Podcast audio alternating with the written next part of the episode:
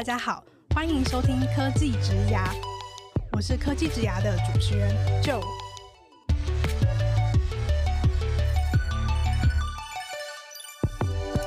科技职涯是由 CakeResume 制作的广播节目，我们将会邀请在科技、数位等不同领域的工作者来分享他们的职牙故事和个人观点，一起来听听这些精彩的分享吧。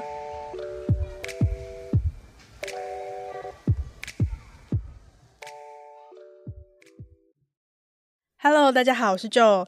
我们今天这一集呢，还有一位小伙伴一起参与今天的节目。我其实每次讲小伙伴都觉得好像很奇怪，就怎么样我不小吗？也不小，我很小吧？好啦，就是我们听众朋友们熟悉的 Sammy。没错，Hello，大家好，我是 Sammy。其实我的魔手已经从支线升到主线的部分了。对，而且大家听到这一集的时候，其实 Sammy 已经离职了。对，但是他的声音继续陪伴大家，你们逃不出我的魔掌的。对，好，那其实不晓得大家有没有看过《十二夜》这部纪录片？那其实我自己是两季都看过了。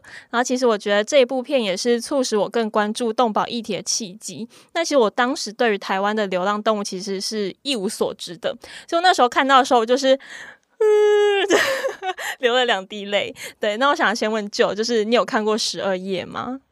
有，那时候有看过，然后其实就蛮震惊的，因为其实我自己也是。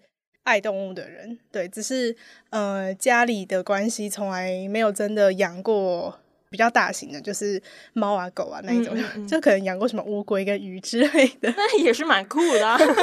对对对，但就是呃比较不是十二夜讨论的动物啦，嗯，但是当时看到也是觉得哦，就是很心酸这样子，嗯，因为其实他们就是在我们的生生活周遭，但是我们之前都没有把自己的注意力放在他们身上，对，所以其实那个。纪录片对我来说是蛮大的冲击的，哎、欸，可是你不是一直都有养狗？对啊，但是我不知道外面的流浪的世界是长什么样子啊！我不知道我们家狗去流浪。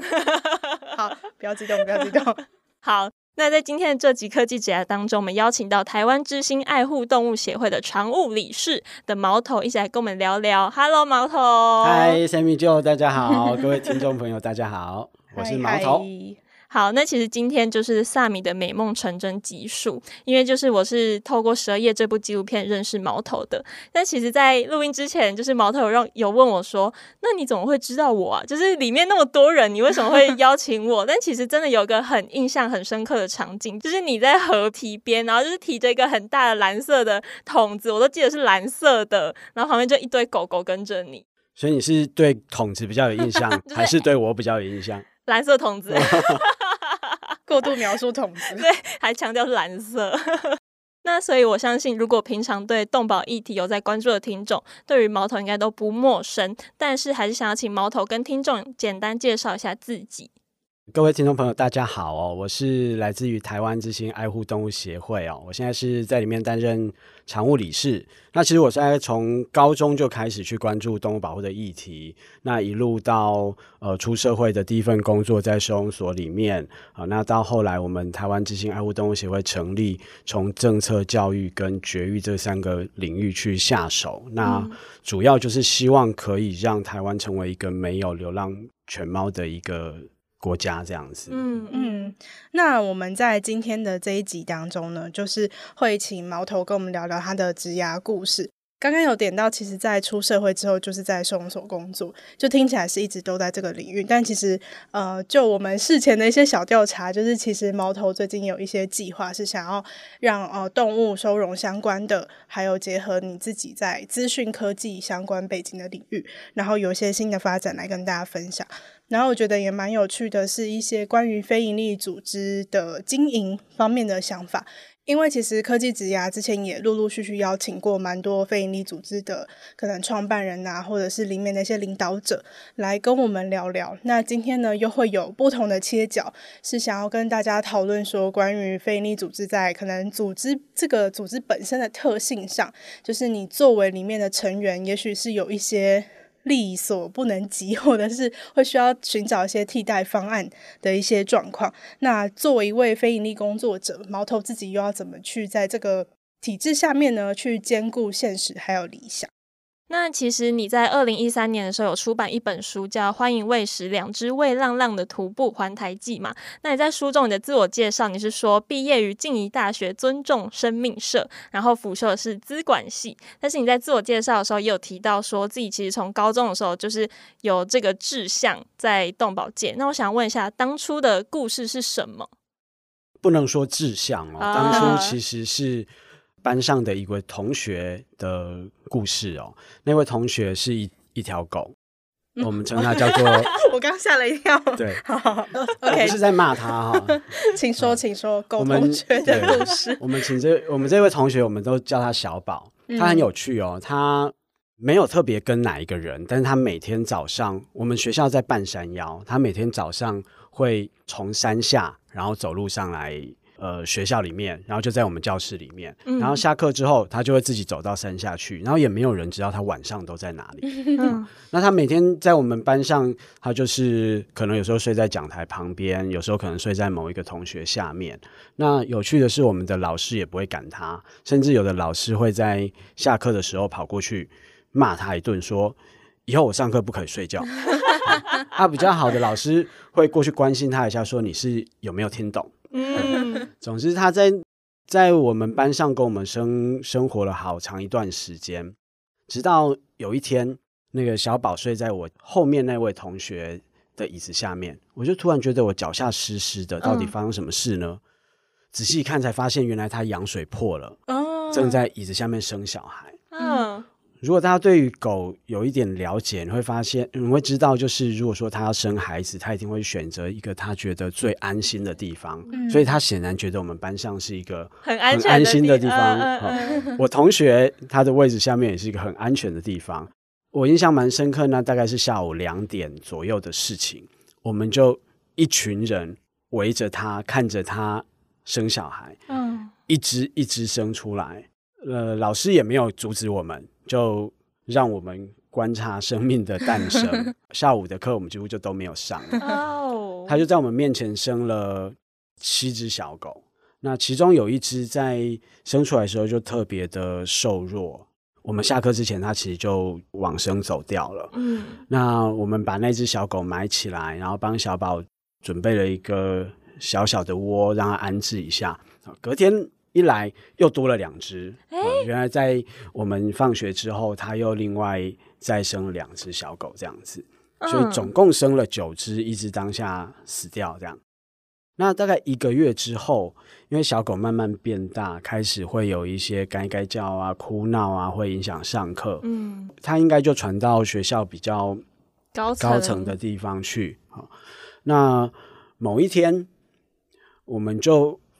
呃，发现那个一个假日过后，那个小狗全部都不见了。嗯，嗯，那可是，在那个不见之前，我们其实有把两只先带离开，因为我们想要帮他们找一个永远的家。我们也知道，就是学校它没有办法去让小狗好好的长大。那那两只，我们其实，在放假之前，我们就先带走，剩下的那几只，在一个假日之后就不见了。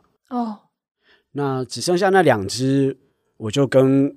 呃，我同学啊、呃，他就是坐在我后面那个位置下生小孩的那个同学，嗯嗯嗯、我就说，狗在你的位置下生小孩，你总得要负点责任吧？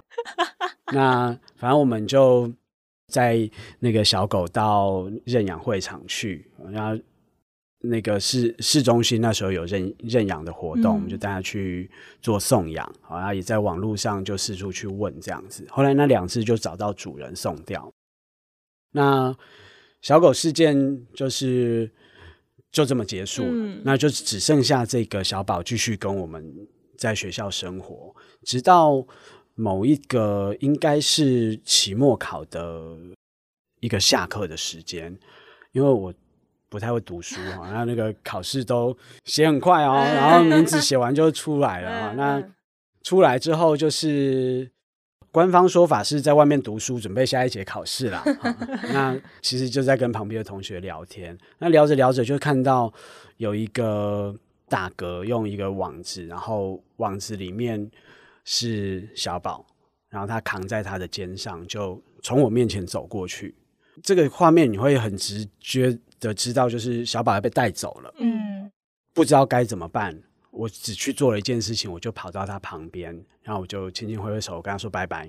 嗯，好，就这样子，小宝就从此在我们生命中就消失了。那在他离开之后，就开始觉得哪里怪怪的。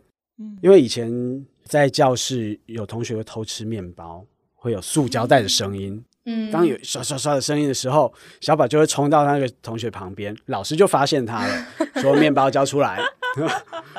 然后中午就会有一个同学来跟你讨吃，上课被老师骂的时候，小宝就在旁边睡他的觉。总之，你就是一直知道，你总是会有一个同学在你旁边，他突然不见了。那他到底去哪里？我们没有人知道，所以我就开始去找答案。不找还好，一找才发现，那是在有扑杀的年代，嗯，哦，那是在有吃狗肉的年代，你就会发现，哇，好可怕。嗯，然后从那个开始之后，又想说，你好像想要做点什么，但是已经查不到小宝去哪里了。那你就想要做些什么？后来就去找到动保团体，就开始进去当志工。那有个小男生去，就会有一堆阿姨就会一直捧你啊，你好有爱心啊，你好棒啊，然后请你吃饭啊，然后你看一堆美丽的阿姨在那边，你就很开心，你就很爱去这样子。嗯，那就从那个开始，一路到现在，就掉进了这个动物保护的圈子这样子。嗯，嗯，那我想要问毛头，就是你踏进动保界已经多久了？然后你的第一份大概是怎样的工作？如果这样算起来，假设从小宝开始到现在这样子已经二十几年了。嗯，好，那第一份如果说要说工作有有配的，那就是在我准备去当兵之前的 part time。嗯，好，那有点辛苦，但是其实做的蛮开心的哦。那时候以一个礼拜大概要做六天到六天半，一天大概是十个小时左右。哦我如果没有记错的话，总薪资应该大概在八千以内，一个月，一个月，嗯，因为它其实有上限啦。那其他过的人就是没关系，我就当志工，嗯，你就，哦，因为你会觉得这一切都很说好听一点是新奇，另外一个是你觉得好像你可以做些什么。因为小宝离开的时候，我去跟他挥了那个手，说拜拜的这件事情，其实。心里是会有一点创伤的，嗯，你会觉得你好像什么都没有做。那再来是你开始进入动保团体里面之后，你开始看到这个社会上，其实原来我们每年要花大家的纳税钱杀十万只的狗，然后街头上还有这么多的流浪动物存在的时候，你会希望你自己可以做些什么？嗯，那所以就开始。去用 part time 的形式，用志工的形式去加入这样的团。嗯，那你第一份在收容所的工作嘛？那有没有让你印象最深刻的事情？我觉得应该就是面临这个生离死别，特别是在集体收容的环境，狗他们自己有他们自己的社会，在这样的环境里面，他们的社会其实会有地位的高低，它也很容易有一些打架、撕咬的状况。那刚开始第一次进入到我们那个收容所里面，有一个呃简易的医疗室，里面有兽医师。那兽医师他会去处理各种的受伤的状况。那我记得我第一次进去协助的时候，他正在处理一只被咬伤的狗。嗯，他是脖子那边有伤口，屁股那边也有伤口。他们都会用那个消毒水，就是用大管的针筒把消毒水灌到那个伤口里面，要去清里面的创口。哦，对。我就看到它从脖子灌进去，但是从屁股流出来。那等于说，其实它是一直被撕咬。那狗它们跟人的皮肤有点不太一样，它们中间还有一个皮下层。那等于那个地方的都被撕开了。我看到那个景象，我是非常的震惊哦。那但是待了一阵子之后，你也开始见怪不怪了。当然，你去里面协助的时候，其实你会有很多的心理压力。我刚刚说的那个只是受伤而已。那咬死的状况都会发生，你可能前一天还跟他玩的好好的，结果隔天你要亲自去帮他收尸，你要帮他包起来放到冰柜去。嗯，我觉得要不断去回想这些景象，就是这些痛苦，它其实还是一直存在的。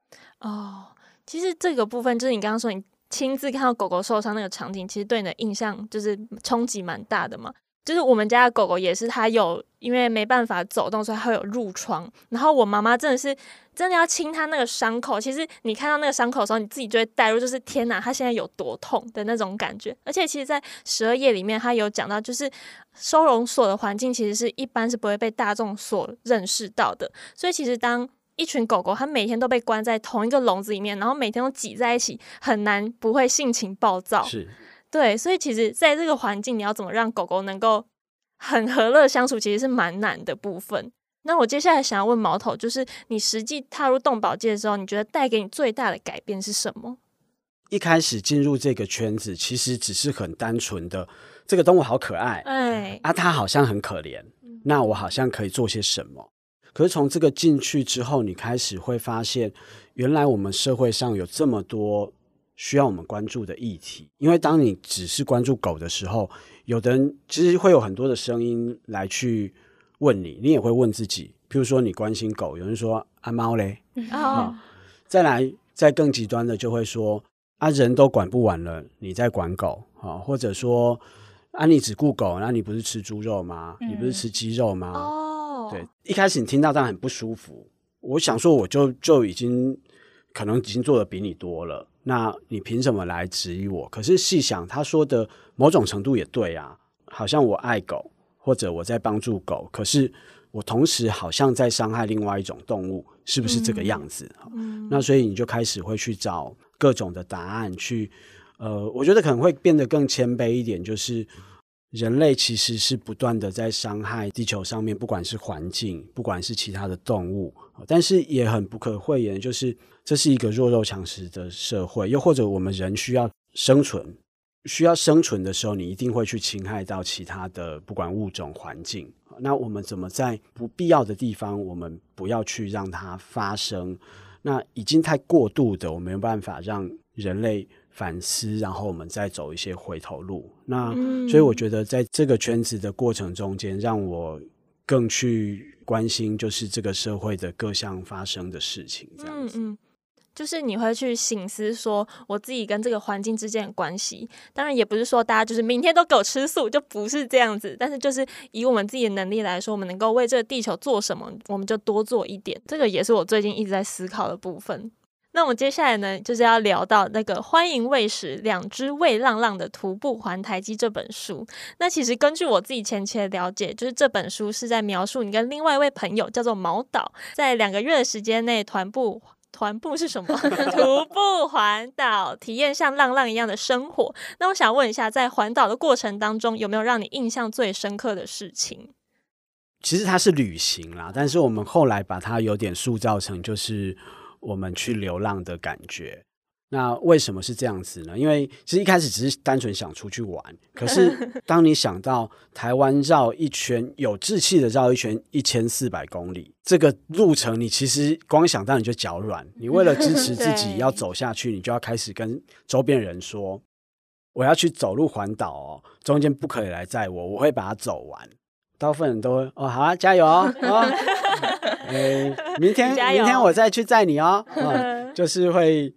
鼓励你，好、嗯、好，那你就越听你就越不服输，你就想要认真去把它走完。好，真的开始走上路的时候，就有很多人看着你。好，那有些人他也会觉得你这样子好像是一个，因为当时的说法叫做壮游，呃，好像不是那么容易的一个旅行。那又我跟毛导两个人，他就是我之前在收容所的时候的兽医师，哦、我们是两个一起离职，离职之后。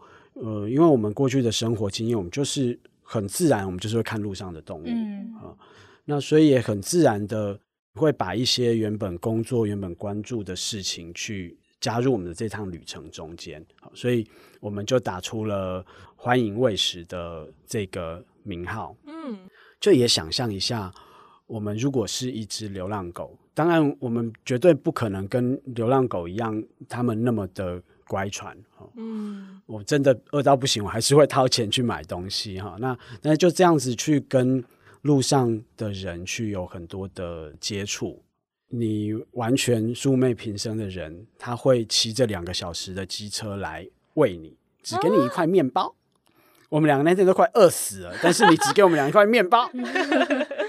那我们通常收到别人的喂食，我们都会跟他一起拍一张照片。我们想要留一个我们之间的一个记录，这样子。毛导通常都是拍照的人，嗯、那我都会拿一块牌子，叫做“谢谢你喂我”，跟那个人一起拍照。那块面包就在“谢谢你喂我”的中间，我就把它给干掉了，因为那天实在太饿了。然后我就吃完了，说：“哎，塑胶袋给毛导这样子。”那他吃什么？就把塑胶袋整理好去丢掉，这样子。哦，这个时候就是食物有限的时候，就会有这个先后顺序的问题啊。嗯、那这个其实也回到街头上面一样，就是流浪狗，它们如果食物是有限制的时候。一样，他们就会有一些争抢的状况。那过多的时候其实也不好哦。像高雄的太阳比别的地方都大颗，高雄的人也比别人都热情。我们走在高雄市区啊，平均每五分钟就会有一次喂食。但是不知道是高雄的水质不好还是怎么样，这些喂食全部都是液态的，给书跑就给。一次给一打哦，热情呐！给红茶就算了，一次给一千 CC 的，一人一罐。再过五分钟，两千 CC 的矿泉水。嗯，再过五分钟，一千五百 CC 的青草茶，无糖的。好难喝，可能是真的很因为很热的关系。嗯，对。然后，因为我们接受别人的喂食，有一件事情我们蛮坚持，就是这些别人给你的。你没有办法去做什么样的回报，你唯一能够做的就是把别人给你的这个力量变成我们身体的一部分，所以我们不愿意去浪费它，即便那是矿泉水，你就是不想把它倒掉。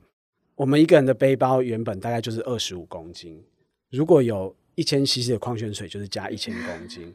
我们那天一个人应该大概是收到大概十公斤的液体，天哪！他就把肚子灌得非常的饱。再加上 就是背包背的就破三十公斤了这样子，嗯、那这个是你会看到，就是台湾人，你不认识我，我不认识你，但是你却愿意路过我的时候给我加油，甚至你去便利商店买了一罐矿泉水，买了一个食物，支持我们继续走下去。我觉得这个是。台湾人或者这个世界、这个社会上很值得让他去被发扬光大的。嗯、所以，其实我们在讲欢迎喂食，不是要大家去喂食路边的流浪动物，绝对不可以这样子，不是任意的去喂食。比如说，你喂多了，就像我们要拿很多的水，对这个人可能是一个负担。好，试图的去找到这个人真正的需要。那喂食是一个给予，是一个分享。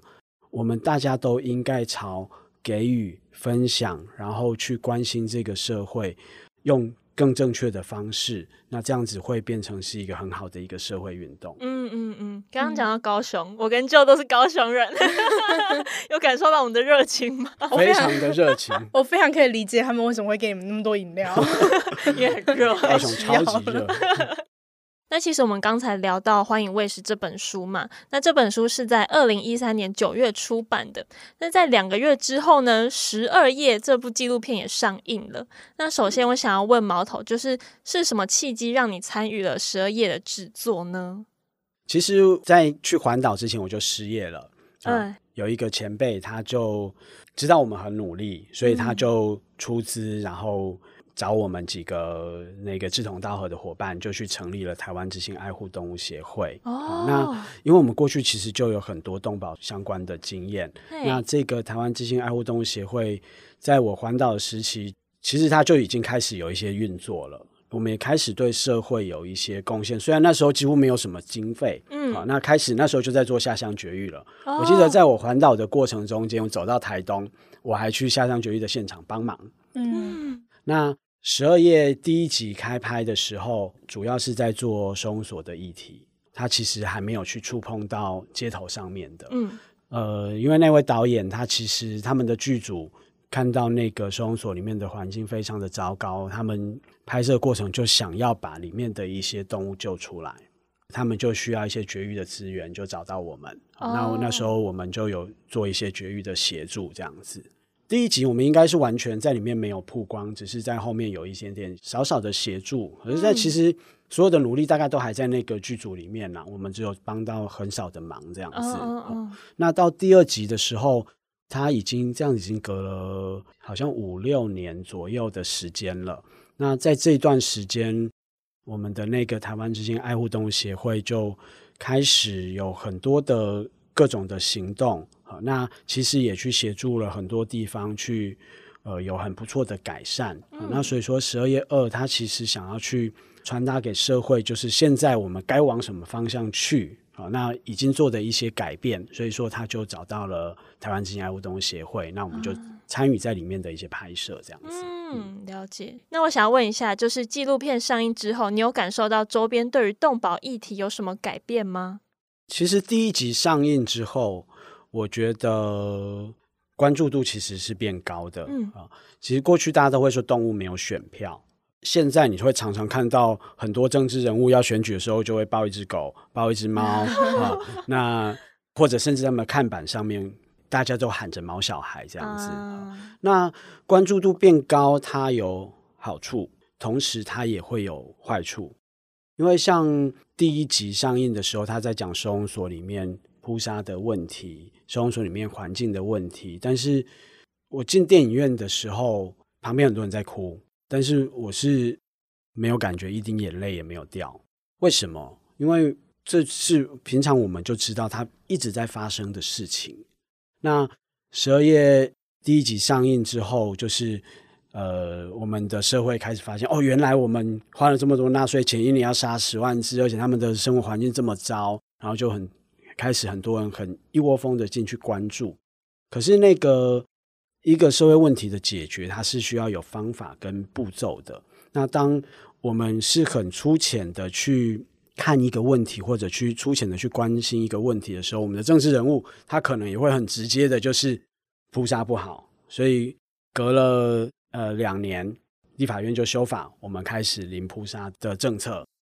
但那个上路其实是非常的粗糙的。就是在你没有任何的配套的措施上，就是有一个落日条款啊，两年后就是二零一七年之后，就是马上不能杀。嗯，那过去一年要杀十万只，突然十万只不能杀，这十万只要去哪里？这个就是一个很大的问题。要回街头吗？要回街头，我们新闻也还是会看到跟。人的之间的冲突啊，嗯、啊，跟社区的冲突、跟环境的冲突等等的，这些都会变成是一个后续很大的一个问题。啊、那回到现在的现实，那个是过去的时空，嗯、它已经上路了，我们就应该赶快把这些配套去建立起来。嗯，那所以这个大概是十二页之后的一个很大的一个改变，这样子。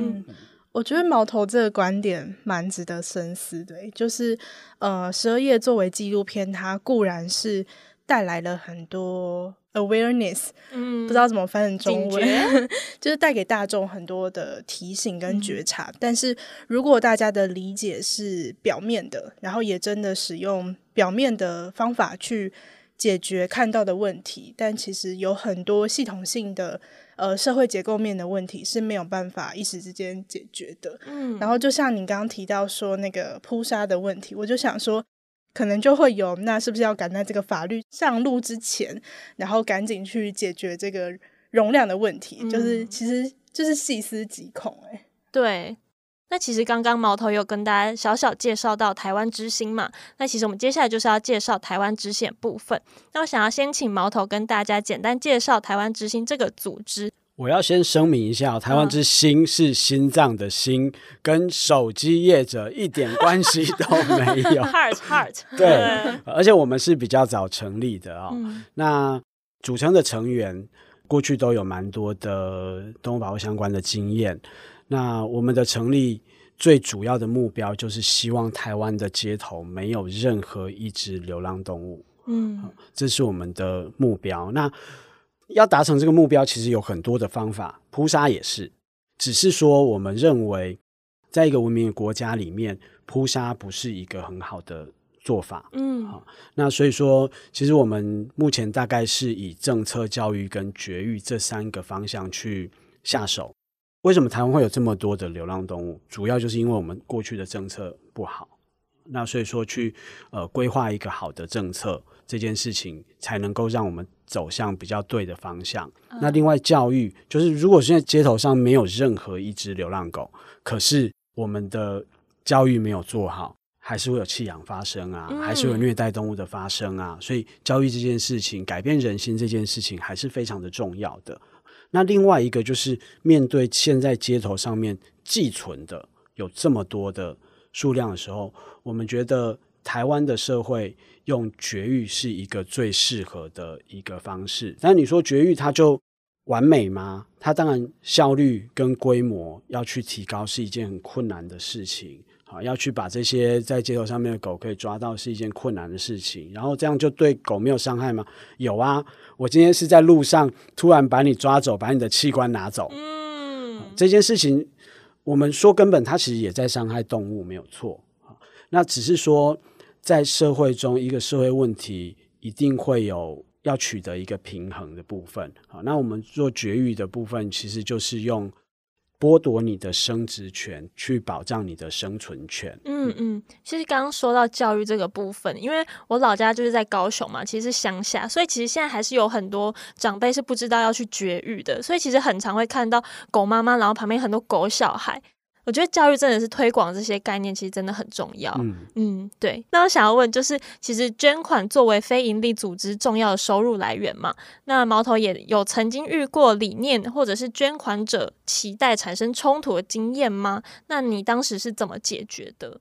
呃，我想我们台湾之心在成立的时候，我们就很清楚我们的方向。那我们也会不断的跟这个捐款人去沟通，就是我们的费用会怎么样去做使用。嗯，那当然偶尔会遇到某些捐款人，他会觉得我捐钱给你，但是你要照我的方向走。哦，那如果遇到这种这一类的捐款人，我们会试图去沟通。那如果说这个方向、想法、精神真的是差距太大的时候，我们会告诉他，那您可以把您的捐款去移向。适合这个想法跟理念的团体去。另外一个是捐款太多这件事情，其实如果我们没有能力去把它执行，这样子这个捐款我们就不应该去处理。哦，应该是我们拿了多少钱，我们就尽量去把这个钱去发挥它最大的这个效用。呃，这个是我们在经营这个组织上面一个很重要的重点。嗯，就也不是说钱都进来就是好的这样子。对，嗯，那我想要问，就是台湾之星作为一个非营利组织，有没有一些团队经营哲学的部分？呃，其实没有，很直接，没有。因为我们会成立这个组织，一开始的初衷其实就只是我们需要把一些人凑起来，嗯，一起去做这件事情，一群人的力量会比较强。嗯，所以其实我们最开始。就很本能的，我们是伙伴，出去要吃饭，我们就一起吃饭啊。然后薪资，我们甚至大家一起讨论啊，等等类似这样子的一个方式。那当然，在组织开始越来越大之后，它就会产生一些变化。你没有办法跟所有的伙伴有那么多的沟通跟接触。嗯。还有一个是待比较久的伙伴，他会知道比较多。从过去到现在的脉络，例如说，我们台湾之星一开始在薪资的结构，其实我们会觉得我们在做改变动物命运的一件事情，但是我们不可以在这个中间去剥削劳工。嗯，可是还是有现实的问题啊。如果说你有无限的资金，一个人就发八万块、发十万块，这样的没有问题，但是。这个资源它没有办法支持我们这样子去做。我举一个例子，是我们一开始在改变这个薪资结构的方式是这样子哦。呃，当时我们的工作伙伴大概只有五个人左右，哦，起薪就是二十二 K。嗯，当我们开始有比较好的一点财务状况之后，我们第一个改变的不是待最久的人往上加，而是把新进来人最低的起薪往上加。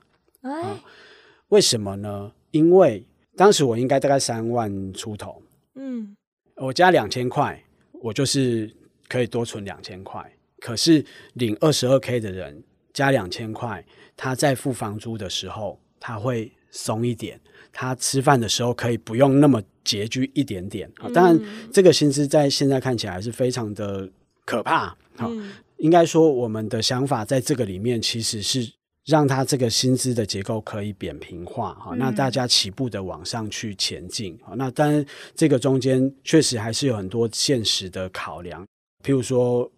募款的能力，在跟社会沟通的这个能力，那或者说找到一些企业赞助的能力上面，随着可以慢慢的去调整跟进步这样子。嗯，嗯我可以理解，嗯、就是因为我们都是我跟萨米都是北漂的小孩，所以其实平常在看那些什么租屋啊，或者是就相关的讨论，就是其实、嗯、呃，就是其实你真的是会有一个数字超过那个之后，你就真的才能。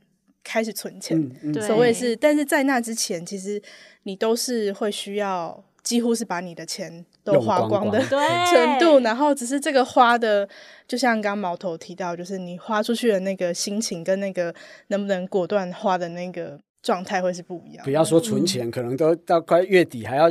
省一下，不然 明天没得吃。对对对，看到那个三百块一餐，要要吃吗？好像花不下去 哎。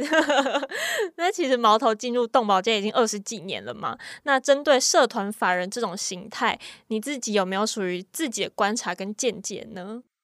它其实是一个某种程度很好的一个设计，但又某种程度让你有很多困难。跟障碍的部分哦，我稍微简单的介绍一下，嗯、呃，社团法人这样的一个人民团体哦，我们后面最后面的两个字叫做协会，不叫做基金会。他们最大的差别就是基金会你要先有一笔钱，通常都是两千万、三千万起跳才可以成立的。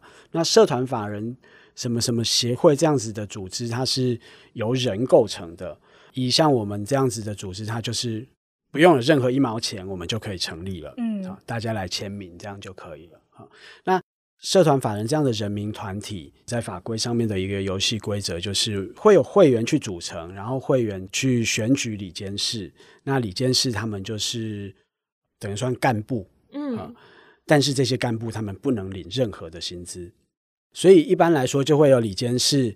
那他们在用。协会的这个组织的这个资产去请职员，那就会变成里面会有一些工作人员。但是重大决策都会是李监事要去做决策，可是他们又不是实际在做事的人。哦，这是常见的状况。还有一个要补充的就是，李监事他们每一般来说每两年、每三年看他们的章程怎么写哦，就需要改选一次。嗯，李监事他们还会去。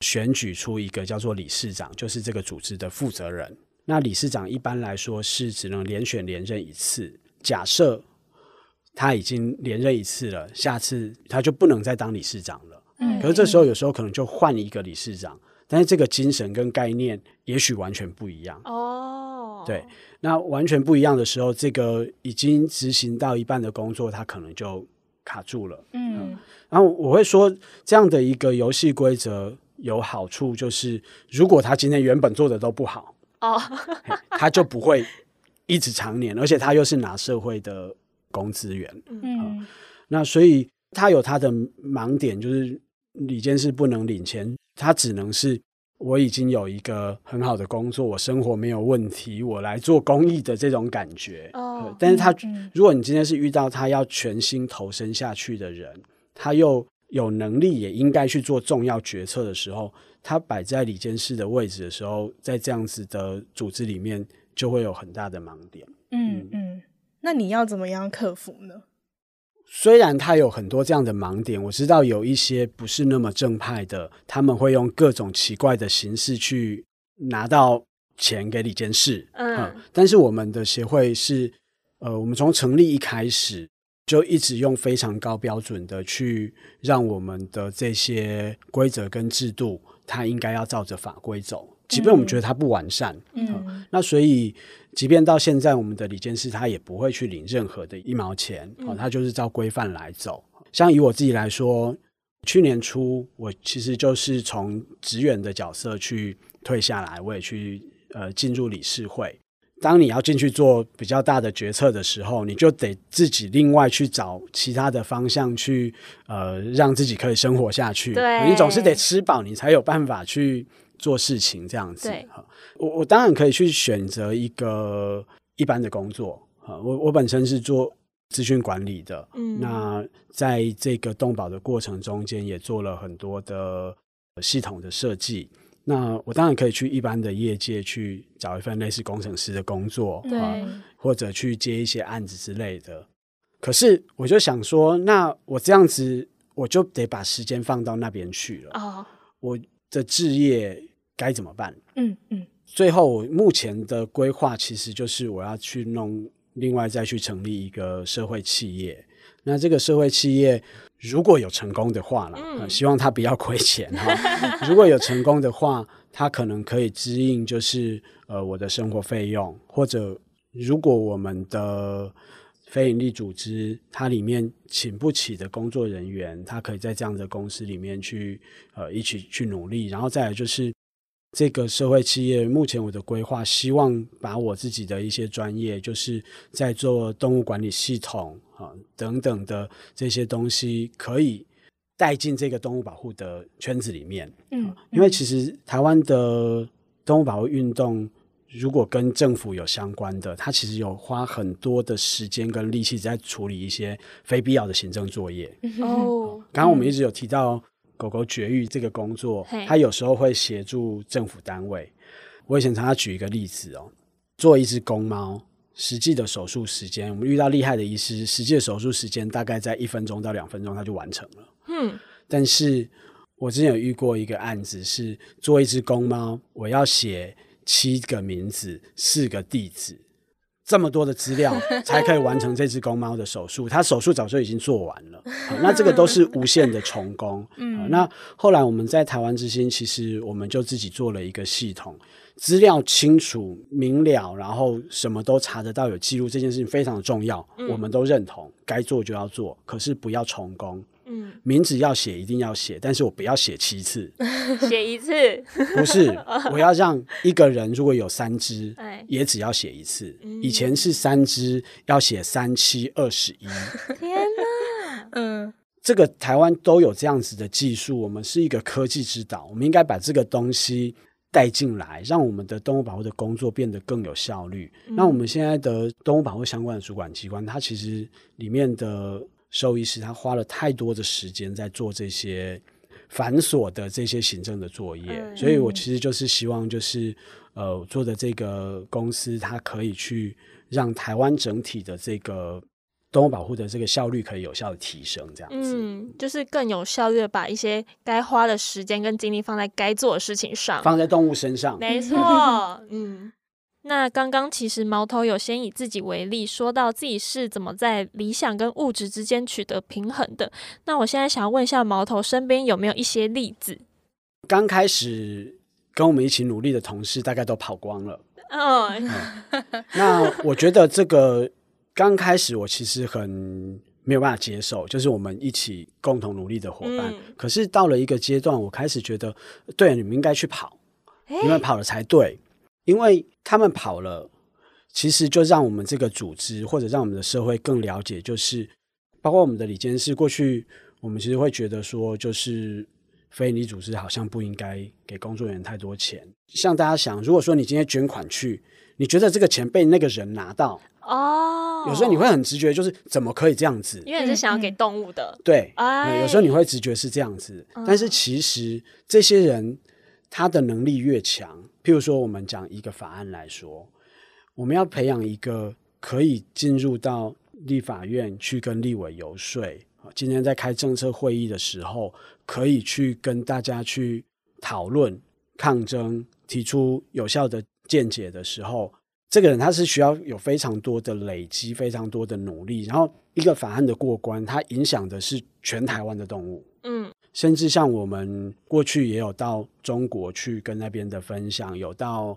那个肯亚去参加国际的会议，这个其实它都是需要有足够专业的人。嗯，那足够专业的人，他可以去改变大环境里面的动物的处境。嗯嗯。但是我们要怎么样去留住足够专业的人，这件事情薪资绝对会是一个很基本的，因为精神薪资可以留住一些人，但是毕竟会是少数，又或者他到一个临界点的时候，他就完蛋了，因为他也需要承受到各种的压力，也许是他家庭里面爸妈的压力等等的。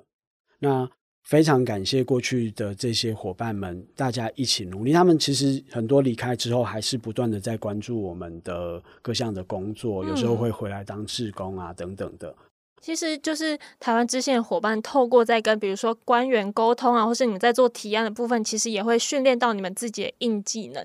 就其实不是说都是那么的软，那么的精神薪资。嗯、对、嗯、我自己听下来的总结是这样子。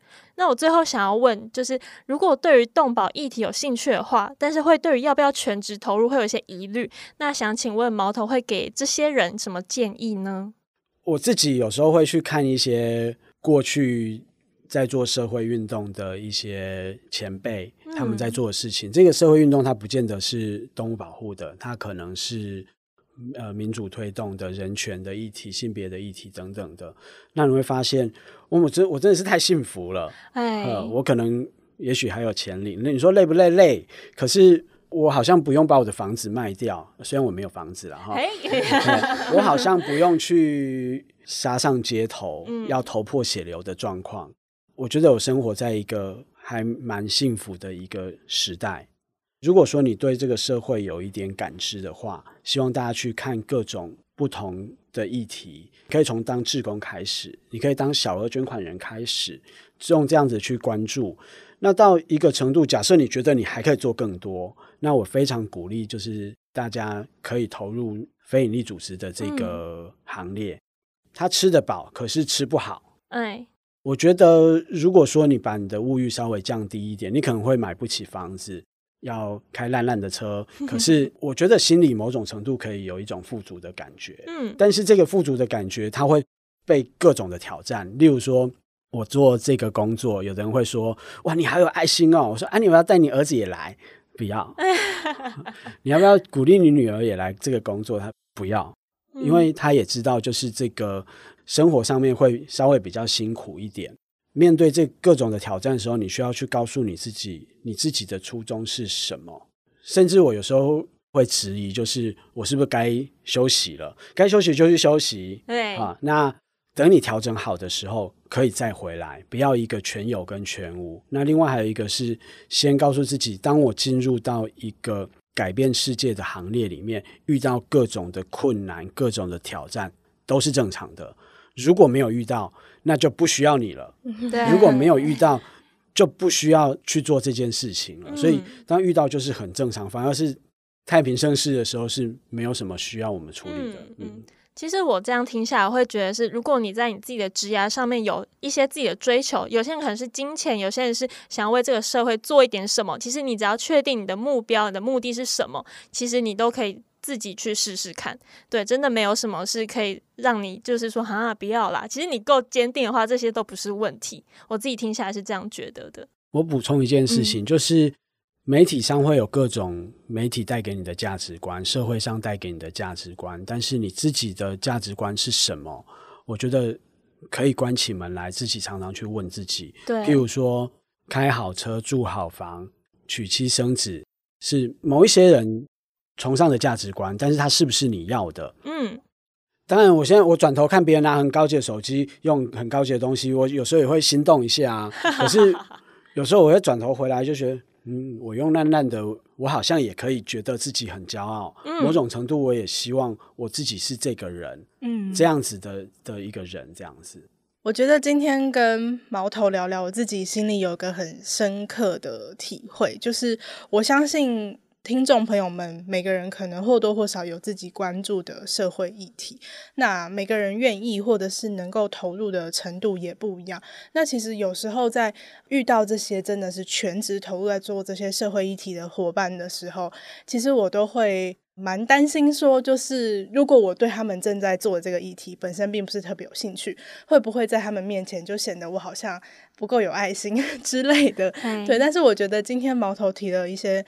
蛮蛮多的地方都让我觉得，其实你身处在这一个领域里面，但是你也是很实际的在看待这些问题，就是尤其是可能人的欲望啊等等，或是人就是有一些基本需要的东西，即便你是在非营利组织工作或者在社团法人工作，其实你还是会有一些基本的门槛要去满足，然后我们也需要去尊重每一个人他需要的东西，而不是只是用所谓的可能精神薪资就觉得可以 满足这一切。对，对，我觉得这其实才是能够。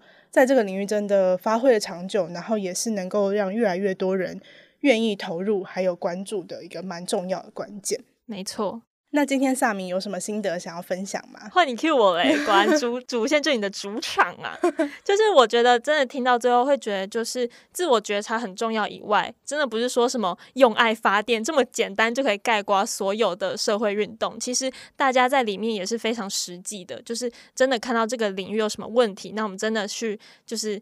直接下去去做改变，对，其实我听下来是会有这样子的感触，对，嗯嗯，哦，然后我也想要分享，最后再就是重点分享一下刚刚提到关于那个十二页的讨论，嗯、就其实，嗯、呃，我身边呐、啊，或者是也看到很多可能媒体内容相关的工作者，他们其实是以他们的专业来。倡导或者是唤醒大众对于特定议题的认识，那确实就是不同的管道，它能够讨论的深度有限，然后它讨论的 TA 也不一样。所以其实虽然说我们刚刚提到，就是十二页当时真的在动保界，或者是甚至跨出动保界，让其他人也能够关注到这个议题，嗯，但是它并不是唯一的解决方法。就大家并不是说哦，看过十二页你就完全知道说要怎么样解决这个问题，对，对，但它仍然是很重要。重要的一环，所以就是希望日后在各种议题上，然后大家在就是自己的岗位上，或者是你能够付出的资源，都能够一起合作协力出一点点力，嗯，然后让各种议题都可以越来越好。嗯，那我们今天的访谈就到这边，谢谢毛头的分享，谢谢大家，谢谢。那今天呢，也谢谢各位听众朋友们的收听。接下来科技职涯 Talent Connect 会为大家带来更多有趣的内容。如果你喜欢我们的 Podcast，欢迎到 Apple Podcast 给我们五星评价，或是订阅、追踪和分享。也欢迎到科技职涯的 IG 小老鼠 Cake Recipe Podcast 和我分享你的想法。我是 Joe，大家下次见，拜拜，拜拜，拜拜。